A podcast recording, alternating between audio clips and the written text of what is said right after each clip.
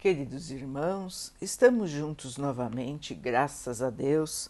Vamos continuar buscando a nossa melhoria, estudando as mensagens de Jesus, usando o livro Espírito da Verdade, por espíritos diversos, com psicografia de Chico Xavier e Valdo Vieira.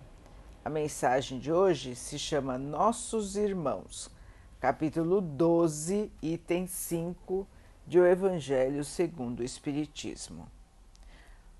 Os inimigos desencarnados. O espírita tem ainda outros motivos para perdoar seus inimigos. Ele sabe que a maldade não é o estado permanente dos homens, mas que ela é fruto de uma imperfeição temporária. Assim, como a criança se corrige de seus defeitos, o homem mau um dia reconhecerá os seus erros e se tornará bom. O espírita também sabe que a morte apenas o deixa livre da presença material de seu inimigo e que esse pode persegui-lo com seu ódio mesmo após ter deixado a terra. Sabe que qualquer vingança que fizer não atingirá o seu objetivo. Pelo contrário, vai trazer um desgaste ainda maior que muitas vezes passa de uma existência para outra. Cabia ao Espiritismo demonstrar pela experiência e pelas leis que regem as relações do mundo visível com o mundo invisível que a expressão acabar com o ódio com sangue é completamente falsa, pois o sangue realimenta o ódio, mesmo após a pessoa ter desencarnado. Desse modo, o Espiritismo apresenta uma utilidade prática para o ato de perdoar e para o sublime ensinamento do Cristo: amem os seus inimigos. Não existe coração tão perverso que não se deixe tocar pelas boas ações mesmo a contragosto. Agindo no bem, eliminamos todo e qualquer motivo para vingança. Assim, de um inimigo pode-se fazer um amigo, antes e depois de sua morte. Pelo mal proceder, o homem irrita seu inimigo, fazendo com que ele próprio sirva de instrumento para que se cumpra a justiça de Deus que sempre pune aquele que não perdoa. Um pensamento de simpatia e de amor para os nossos irmãos que se recuperam. Muitos são chamados criminosos, mas em verdade foram doentes. Sofriam desequilíbrios da alma que lhes encravavam no ser, como doenças ocultas Praticaram delitos? Sim. Hoje, entretanto, procuram-te a companhia, sonhando renovação. Amaram, ignorando que o afeto deve estar vinculado à harmonia da consciência, e amargaram terrível secura em labirintos de sombra, a suspirarem agora pelo orvalho da luz. Eram sovinas e sonegavam o pão à boca faminta dos semelhantes. Contudo, pretendem contigo o reingresso na escola da caridade.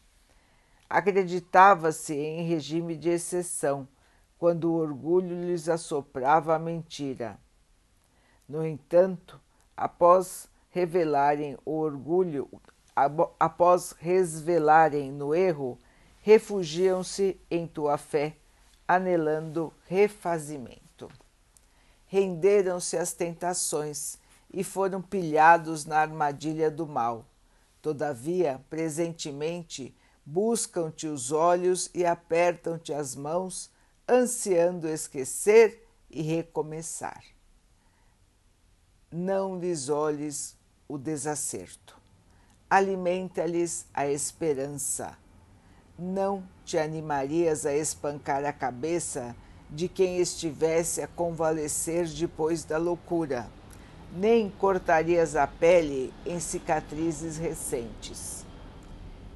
doentes graves da alma, todos nós fomos ontem. Rende, pois, graças a Deus, se já podes prestar auxílio, porque se chegaste ao grau de restauração em que te encontras, é que, de certo, alguém caminhou pacientemente contigo, com bastante amor de servir e bastante coragem de suportar. Albino Teixeira. Meus irmãos, o perdão às faltas dos outros, o perdão aos criminosos. Esse é o mais difícil, não é, irmãos? Nós temos enorme bloqueio para amar aqueles que têm erros graves de conduta, os criminosos. Nós até podemos nos segurar para não xingar, para não agredir, porém no nosso íntimo nós ainda guardamos muito ódio em relação a esses irmãos. Jesus já nos chamou a perturbar. O nosso grupo de luz, o nosso grupo de entendimento, de esclarecimento, que é um grupo formado por Jesus e que acompanha a Terra durante todo o seu desenvolvimento, trabalha sem parar para nos trazer as mensagens de amor, as mensagens de paz, os exemplos de perdão. É um grupo que cuida de todo o planeta terreno. É nosso, é de todos nós, protege a cada um de nós que está ligado ao planeta terreno e todos estão em aprendizado, todos estão em purificação. É hora, meus irmãos, de nós entendermos a nossa posição e a nossa responsabilidade no desenvolvimento moral da nossa morada, o planeta terreno. Todos nós já tivemos débitos enormes. Todos nós já erramos muito. E se hoje nós entendemos um pouco mais, se hoje nós estamos numa posição mais equilibrada, moralmente, espiritualmente, irmãos, nós temos a obrigação de auxiliar aqueles que estão na retaguarda, não só os que nos parecem necessitados, mas aqueles que estão também dia após dia no erro, na criminalidade. Vamos ter compaixão, irmãos. Vamos pelo menos não lançar mais pensamentos de ódio, pensamentos de raiva, para esses nossos irmãos. Vamos buscar orar por eles, para que se recuperem desta doença da alma com a qual estão convivendo, para que possam enxergar que o bem existe, que o amor existe e que possam se arrepender, ainda aqui no plano encarnado meus irmãos, estamos em estágio de transformação do nosso planeta. Muitos espíritos estão tendo a última oportunidade de encarnação antes de serem transferidos para planetas inferiores em suas próximas encarnações. É muito importante para esses irmãos que se transformem para que não tenham que ficar mais anos, anos e anos em planetas moralmente inferiores para um dia poderem voltar a encarnar na Terra. Vamos dar o exemplo do amor, irmãos. Vamos dar o exemplo do bem em ação. Nós não devemos e não podemos condenar a ninguém. Deus não faz isso, irmãos. Nós então vamos fazer? O Pai é misericordioso. O nosso irmão maior, Jesus, nos ensinou a misericórdia. E nós seremos vingativos?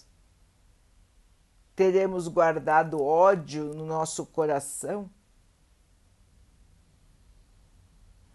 Nós, espíritas, que temos o conhecimento de que a vida continua, que temos o conhecimento de que já tivemos encarnações onde tivemos comportamentos inferiores ao que temos hoje, como disse o texto, como disse o Evangelho, temos mais obrigação de compreender, temos mais obrigação de perdoar.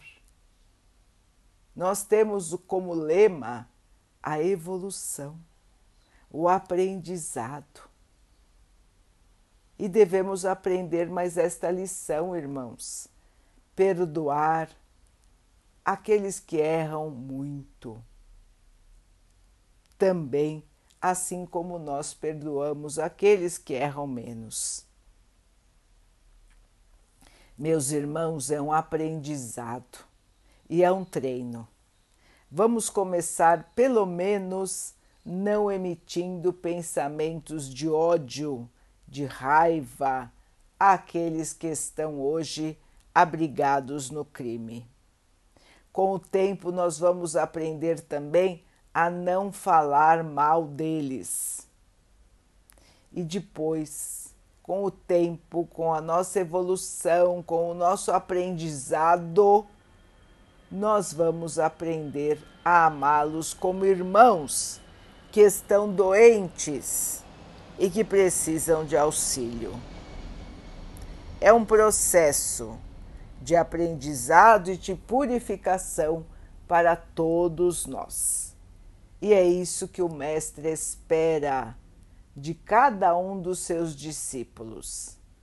Nós que temos fé em Jesus, nós que acreditamos nos seus ensinamentos, devemos nos esforçar para cumprir tudo aquilo que aprendemos, tudo aquilo que o Mestre veio nos ensinar e que o Espiritismo vem reforçando, reforçando e reforçando.